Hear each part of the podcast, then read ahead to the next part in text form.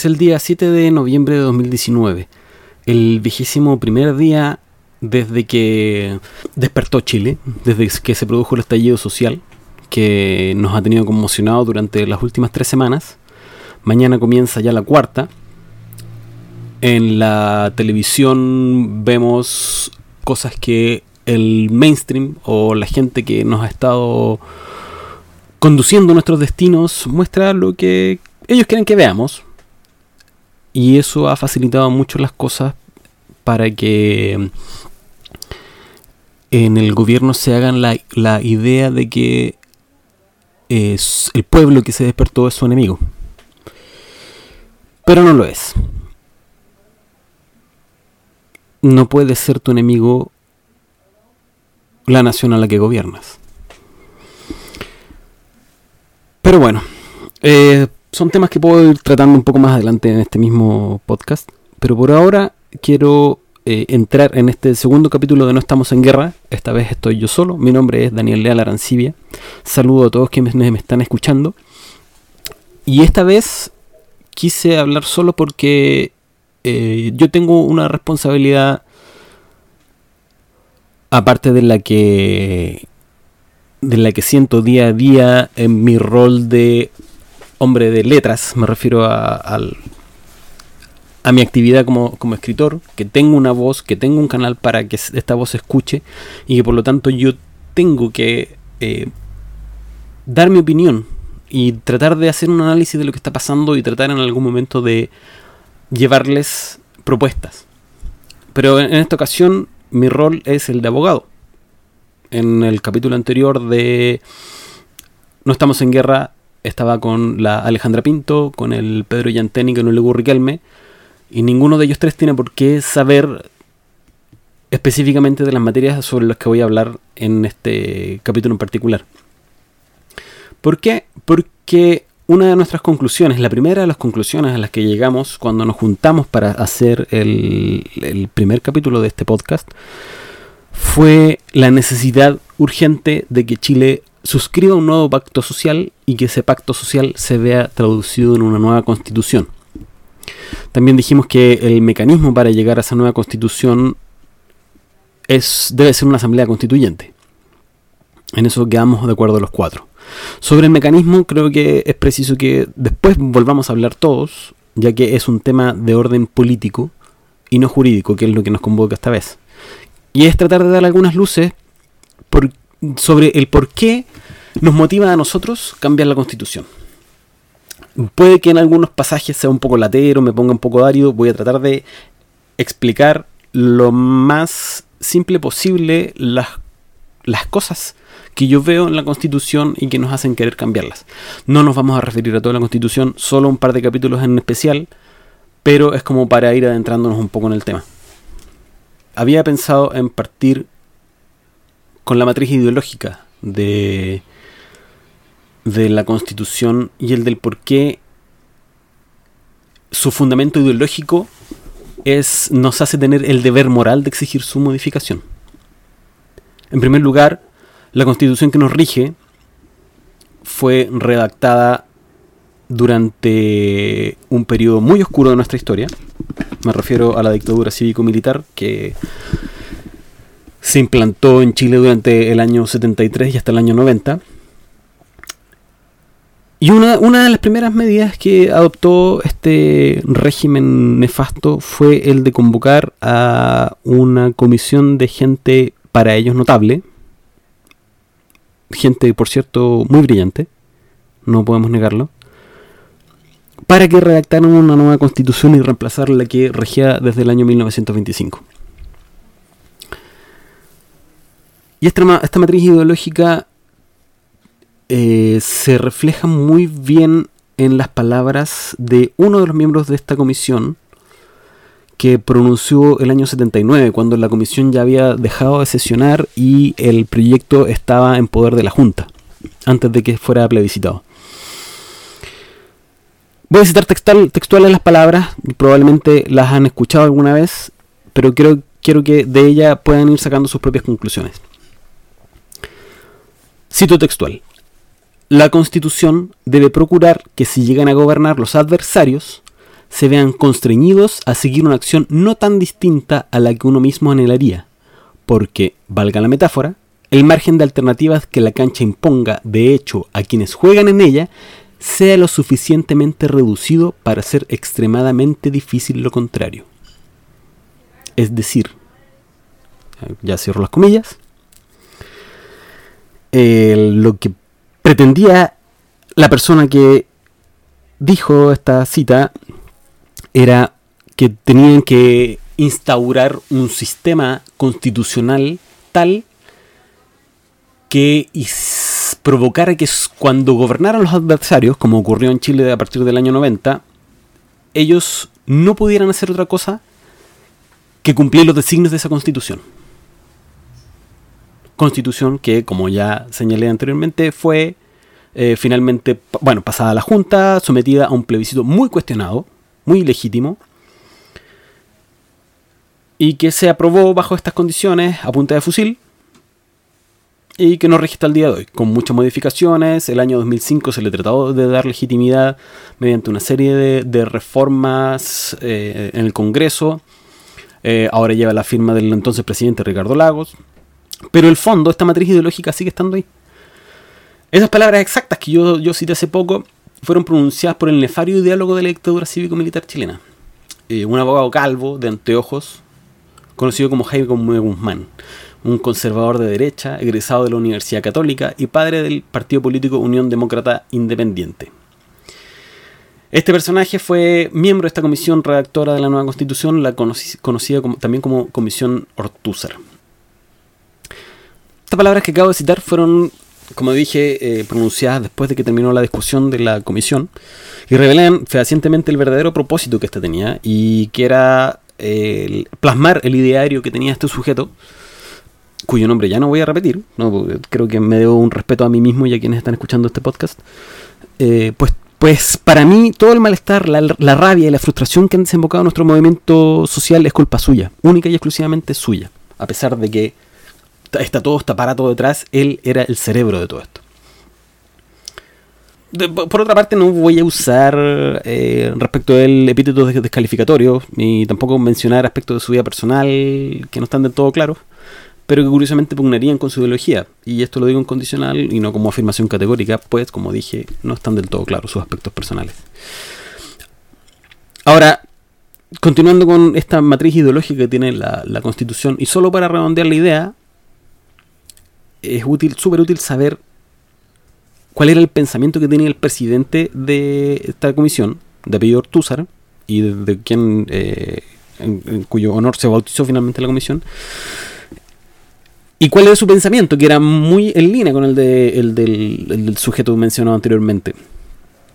Él en la primera sesión de la comisión señaló que la, nueva constitución debía estimular y asegurar la iniciativa creadora de los particulares a través de la empresa privada, que según él es el gran motor que impulsa el desarrollo económico de un país y que a su vez garantiza su libertad vamos, vamos viendo a poco que eh, la actividad económica de los privados es lo que garantiza la libertad de un país. ¿Es cierto eso?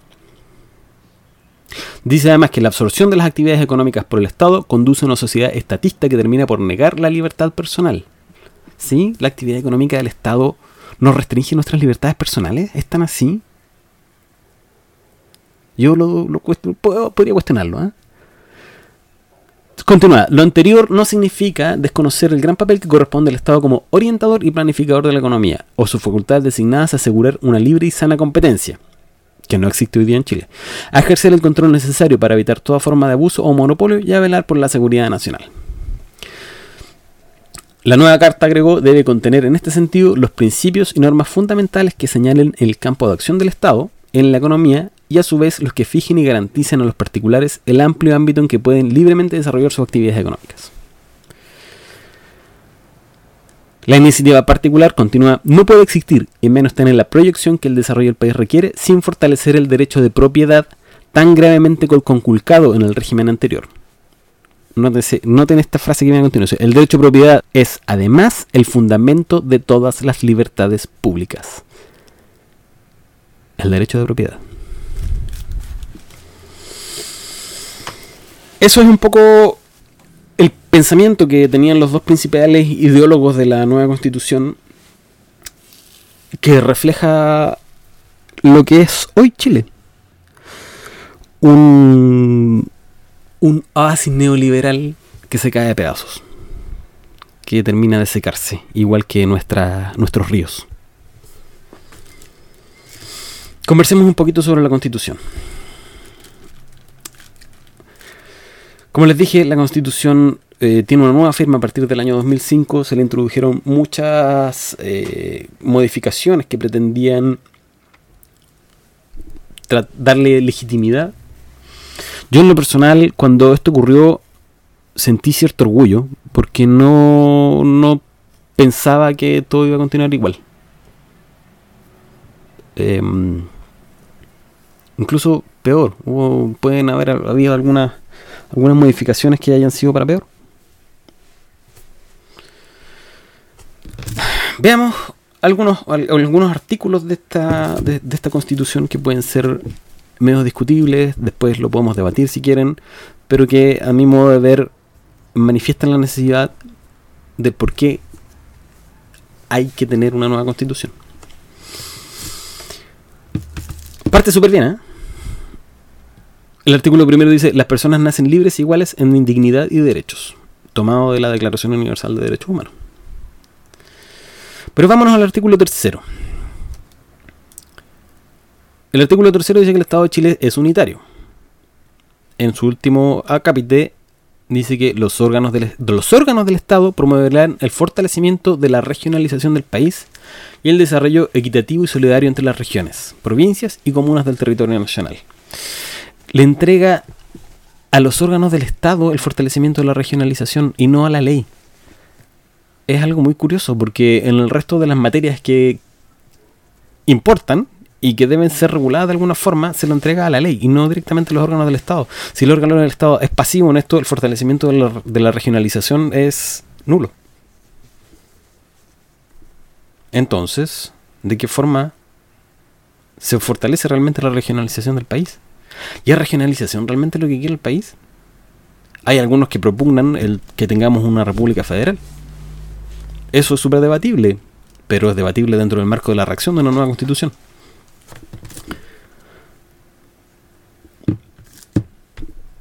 Posteriormente, el artículo quinto dice que la soberanía reside esencialmente en la nación.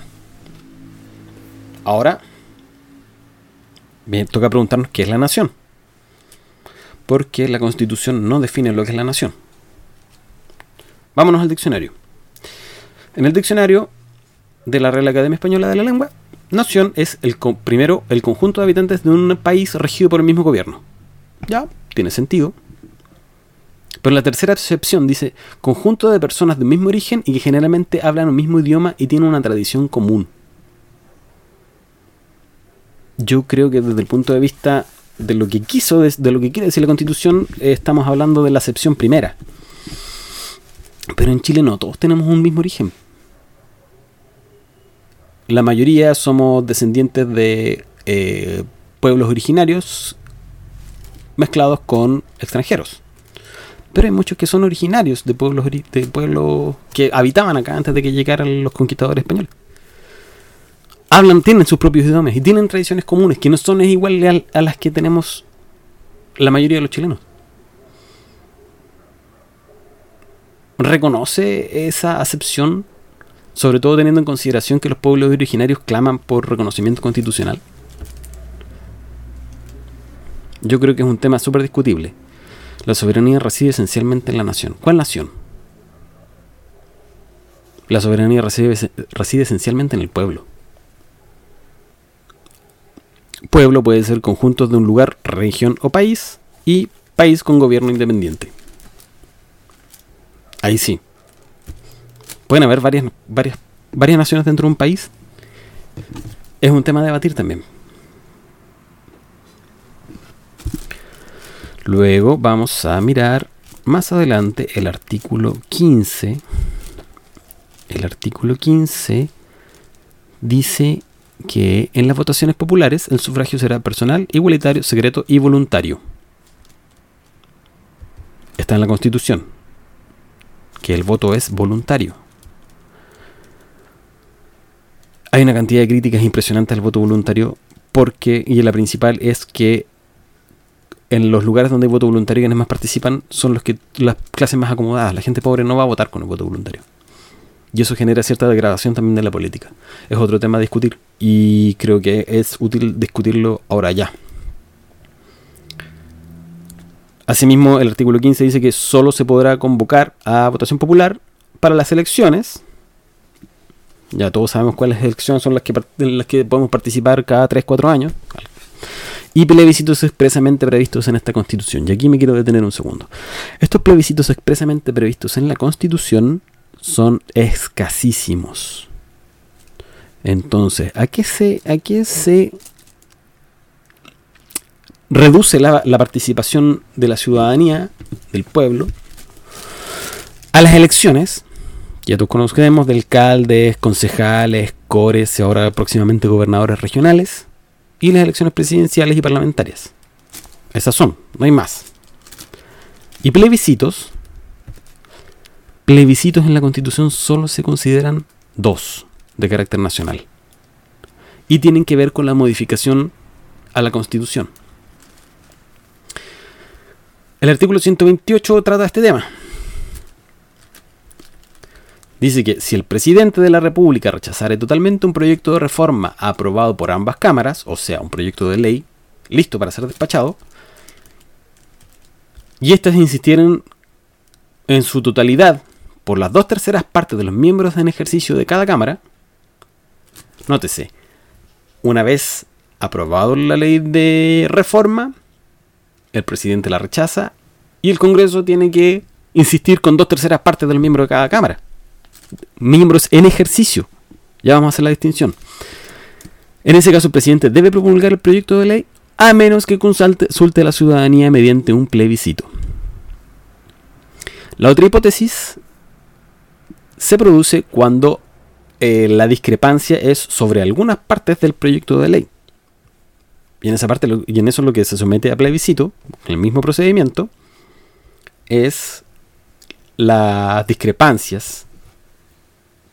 O sea, solo se puede pronunciar respecto a las discrepancias.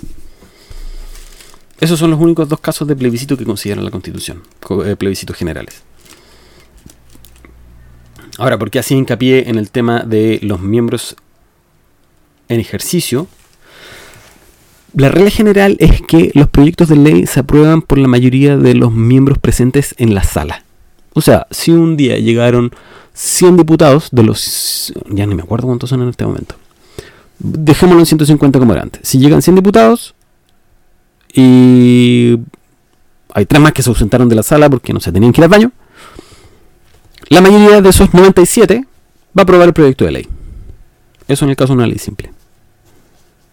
En cambio, en una reforma, eh, en, esta insistencia de las dos terceras partes de los miembros en ejercicio, son todos los electos, en este caso las dos terceras partes de estos 150. Insisto que los 150 no son el número actual, pero es lo que yo recuerdo. Son quórums muy, muy altos. Y después vamos a hablar también un poquito sobre la reforma de la Constitución que tiene que ver con y, estos quórums y por qué están hoy día em, está tan tan es tan importante la discusión al respecto porque tiene que ver precisamente con lo que estamos discutiendo que, es tener una nueva constitución vamos al apartado al capítulo 3 que habla sobre los derechos y deberes constitucionales los generales que son derechos para las personas y deberes para el Estado. Porque son derechos que emanan de la naturaleza humana. A ver, algunos que me parecen que les podemos hincar el diente. El artículo primero consagra el derecho a la vida, integridad física y psíquica de la persona.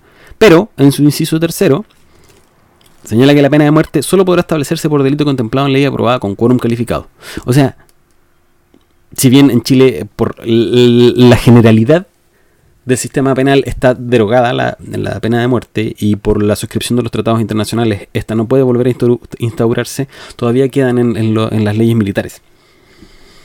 Entonces, para terminar efectivamente con la pena de muerte hay que eliminar la de la constitución. De eso no queda ninguna duda.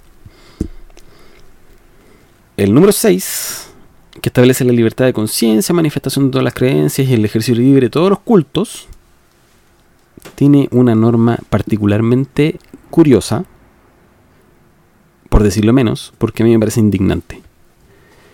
Señala que los templos y sus dependencias destinados exclusivamente al servicio de un culto estarán exentos de toda clase de contribuciones. ¿Por qué? Ya, está bien la libertad de culto, pero ¿por qué tenemos que eximir de impuestos a, a instituciones que están altamente cuestionadas? Me refiero a las instituciones religiosas y no solo la católica. Ahí se las dejo. Pero ¿por qué? ¿Por qué tiene que estar esta exención en la Constitución? ¿Qué es eso? ¿Cuál es el origen de eso? La presión de las iglesias, por supuesto. Y en ese momento tenía que haber sido la presión de la iglesia católica. Considerando además que todos los miembros de, la comisión Ortúzar deben haber sido unos pechoños recalcitrantes. El número 9. El número 9 consagra el derecho a la protección de la salud. Ojo, que consagra el derecho a la protección de la salud, no el derecho a la salud. Este, este artículo lo pone en el Estado el deber de proteger el libre e igualitario acceso a las acciones de promoción y protección y recuperación de la salud. Pero no te garantiza no te garantiza la, prestación de la salud. Eh, lo señala como un deber preferente del Estado, garantizar la ejecución de acciones de salud. Pero esto puede ser a través de instituciones públicas o privadas. No hay una orden expresa al Estado de otorgar prestaciones de calidad y gratuitas a la población. Al menos las más urgentes. Además, establece el derecho que cada persona pueda elegir entre el sistema de salud que, desee acogerse, este, sea este estatal o privado. O sea, ya con este está abriendo, ya abrió las puertas y la dejó, o abrió la llave y la dejó corriendo para siempre, de eh, que la, de la salud sea un negocio. El derecho a la educación, que está en el número 10, este sí es el derecho a la educación. Pero, pero habla mucho de, de, deber de mm, fomento, de desarrollo de, actividad educacional. No te, no, la constitución política de la República no garantiza una educación de calidad gratuita y universal. No está. Ninguno de esos conceptos. Y es uno de, los grandes de las grandes banderas de lucha de los estudiantes de, los movimientos pingüinos, de la revolución de la revuelta del 2011. La revuelta. Parece que ha pasado tanto tiempo y nada ha cambiado. Eh, bueno, la, libertad de enseñanza que está en el número 11 también eh, garantiza el derecho a que la, la educación también puede ser un negocio, básicamente. Dice, la libertad de enseñanza incluye el derecho de abrir, organizar y mantener establecimientos educacionales. No prohíbe el lucro. Eh, la constitución no prohíbe el lucro en la educación. En la educación. Eso está en, la ley. Pero eh, se le han pasado por el aro todo este tiempo. ¿Por qué? ¿Por qué admitir el lucro en la educación? Debería ser un derecho fundamental para todos. Garantizado. De calidad. Gratuito. Y bien pagado por los profes, por cierto. El artículo 12 establece la libertad eh, de emitir opinión y la de informar. Esta es la famosa libertad de expresión. Tiene una, norma curiosa. el, artículo, el, el, número 12, el artículo 19, dice que la ley en ningún caso podrá establecer monopolio estatal sobre los medios de comunicación social. Pero no dice nada de respecto de la concentración de medios la concentración de medios ha resultado nefasta para la democracia. Y de eso yo creo que hay que hacerse cargo en el debate. O sea, ya, está bien, el Estado no puede tener el monopolio de los medios de comunicación. Tal vez podría tener medios de comunicación, pero no, no el monopolio, ya está bien. Pero tampoco debería permitirse, ni siquiera en la Constitución, que los medios de comunicación estén concentrados en dos, tres manos manos que por supuesto han usufructuado de esta constitución.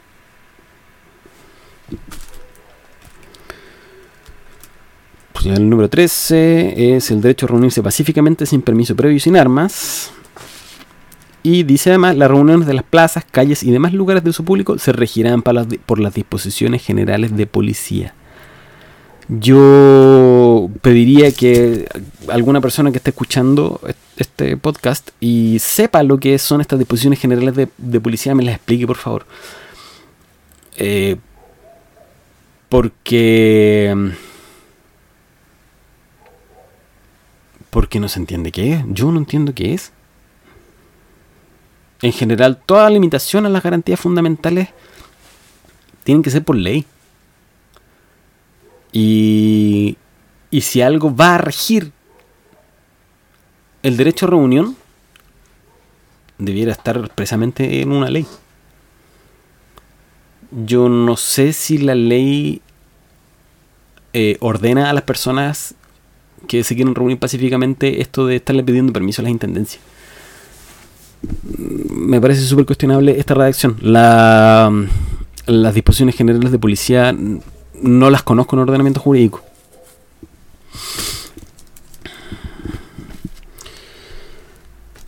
Oye, ayer estoy desgranando esta cosa. Este es el número 13. El 16 es el de la libertad de trabajo y su protección. Voy a hablar específicamente de algo en lo que tengo un poco de, conflicto de interés, porque se refiere a el, derecho a huelga respecto a los funcionarios del Estado y de las municipalidades. Yo soy funcionario público, no tengo derecho a movilizarme, no tengo, no tengo derecho a exigir derechos por medio de, de mecanismos de presión, de presión legítima. Claro, el Estado tiene el deber de continuar prestando su servicio en forma permanente. Y, nosotros como funcionarios del Estado, estamos, nuestros deberes son prestar nuestros, eh, nuestros servicios de manera continua y regular. Pero la Constitución nos corta de, de raíz el derecho a, a ejercer presiones para, para mejorar nuestras condiciones laborales.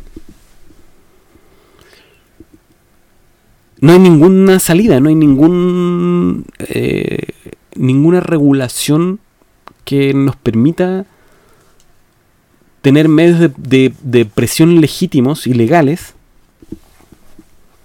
que no impliquen la paralización de los servicios, la paralización completa de los servicios, que, continuemos prestando los servicios estatales sin interrupción, pero que además podamos exigir el, cumplimiento de nuestros derechos.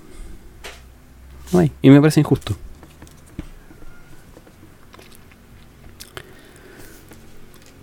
Uf, después está el derecho a la seguridad social. Eh, y esta es una de las grandes mentiras del, del,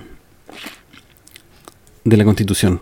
Porque en realidad no tenemos derecho a la seguridad social. Tenemos la obligación, porque la ley por establecer cotizaciones obligatorias de partida.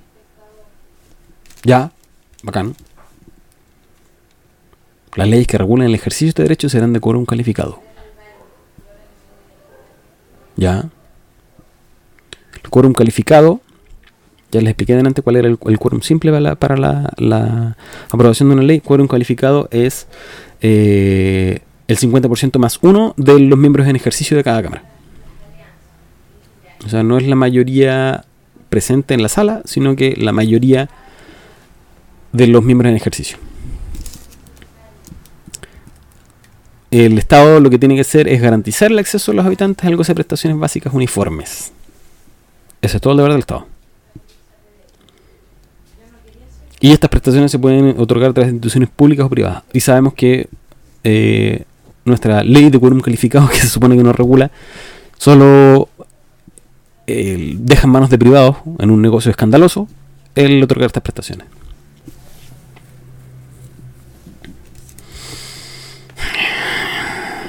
El número 21. Derecho de desarrollar cualquier actividad económica. Y aquí este, este es el que mm, establece de alguna forma el rol, no, sé si, no recuerdo si es la única norma que, deja en claro el rol subsidiario del Estado, pero eh, lo autoriza solo a participar en actividades económicas o empresariales eh, cuando una ley de quórum calificada lo autoriza. La idea que no está mal, es que la, la em, los particulares se dediquen a la actividad empresarial, pero hay rubros muy sensibles en los que esto no tiene pies ni cabeza. Y que va a depender del, del gobernante de turno a qué, actividad económica puede entrar al Estado, eh, siempre cuando los particulares no tengan interés o lo hagan en forma deficiente o, o no lo hagan simplemente. Pero, por ejemplo, en temas tan, transporte, tan sensibles como el transporte urbano, deberíamos discutir si funciona bien este, este sistema de licitación a privados o debería ser estatal como era antes.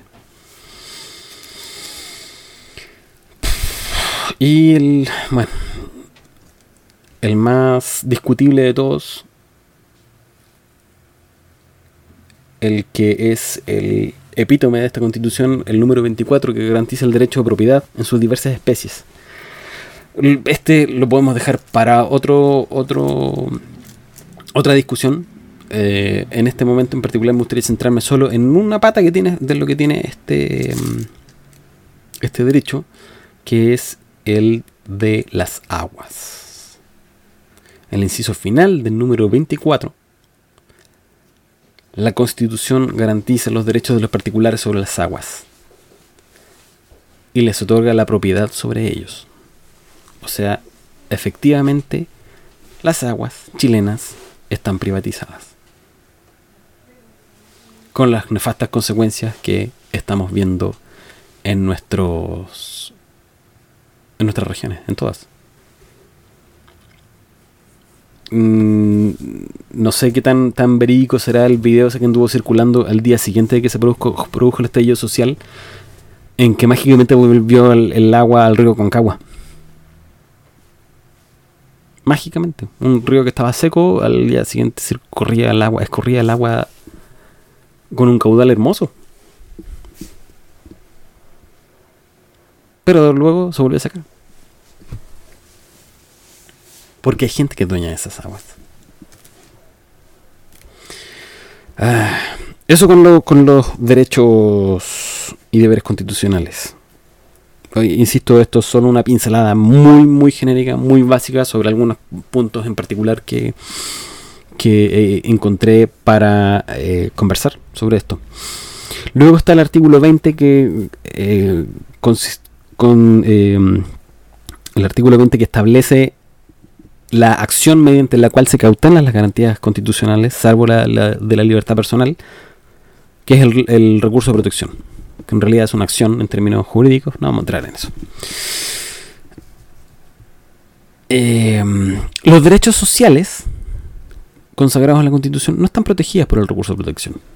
En lo medular del, del artículo 20 de la acción de protección quiero hablar específicamente de la forma en cómo se protege el número 8 del artículo 19, al que no hice mención, porque es bonito, eh, me parece que está que podríamos recoger en la nueva constitución. Hay muchos artículos de la constitución que podrían recogerse en una nueva, en una nueva carta fundamental.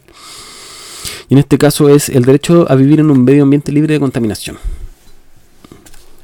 Dice, es deber del Estado velar porque este derecho no, no sea afectado y tutelar la preservación de la naturaleza. Deber en el que el Estado ha sido muy negligente. La ley podrá establecer restricciones específicas al ejercicio de determinados derechos o libertades para proteger el medio ambiente. Se ha hecho discutible. El punto es que el recurso de protección garantiza este derecho. La regla general es que para interponer un recurso de protección eh, basta con que haya una acción omisión arbitraria o ilegal.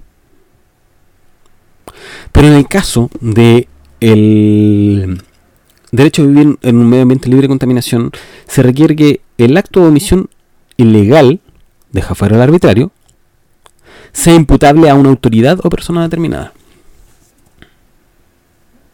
Y eso no es una exigencia que, que concurra en el otro. en los otros.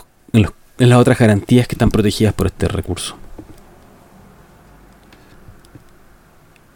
Claro, hay temas económicos de por medio, es súper complejo de repente de tener la, actividades industriales gigantescas.